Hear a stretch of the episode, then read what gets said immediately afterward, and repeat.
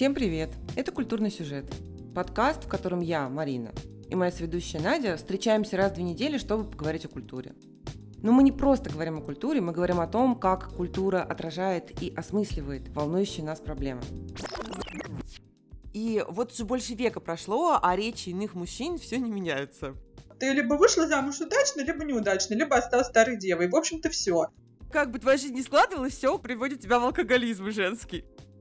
Примерно в этот момент в трейлерах других подкастов ведущие рассказывают о себе, чтобы доказать, что они экспертны и как бы имеют право говорить о том, о чем они говорят.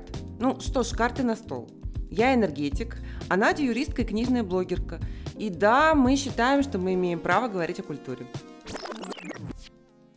Мы не филологи, да? Нам, мы можем вообще все что угодно вычитать из Пушкина, и все будет нам классно.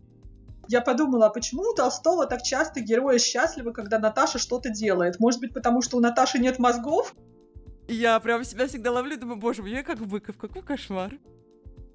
Как устроен наш подкаст? Каждый выпуск мы посвящаем отдельной теме и в меру своей компетентности пытаемся, если не проанализировать, то хотя бы вспомнить, что же натворили наши творцы в этом поле. То есть там список имен, он просто шокирующий. Филини, Гадар, Содерберг, э, Фасбендер, Озон, Тодоровский. Ну, конечно, с точки зрения феминистки 2000 года рождения, возможно, красотка очень отсталая. И Монро хочет нам сказать, что даже такая женщина, как Софья Ковалевская, была не свободна от вот этого навязанного представления общественного. И первое, что пришло в голову изображать вообще первым кинодеятелям, это были красивые женщины в разной степени их обнаженности. Ну, а что сказки? Давай поговорим о Достоевском, Федор Михайлович. Он же весь сплошь и рядом пронизан идеей страдания. Она просто там бегает с растрепанными волосами по полям, вот и все ее бунтарство. А еще мы советуем интересные, на наш взгляд, книги и фильмы.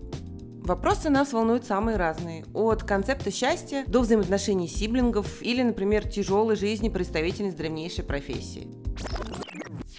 То есть ты предлагаешь начать с отечественного разврата? Поэтому, когда я одним глазом начала смотреть сериал BBC, где узрела Елена Анатолия возлежащих буквально Аки Ланнистеры на кровати, я очень была возмущена и говорила, Толстой такого не писал. Россия, которую мы потеряли, это такое, знаешь, абсолютно ведь счастливое место. И да, у нас есть свой телеграм-канал, который называется так же, как и наш подкаст. Там мы планируем выставлять списки книг, фильмов и разную интересную информацию, которую мы добыли в процессе подготовки, но почему-то не озвучили при записи. Мы рассчитываем, что там будет классно. Поэтому подписывайтесь на нас, слушайте нас, не будьте к нам строги, и мы надеемся, что вам будет с нами интересно.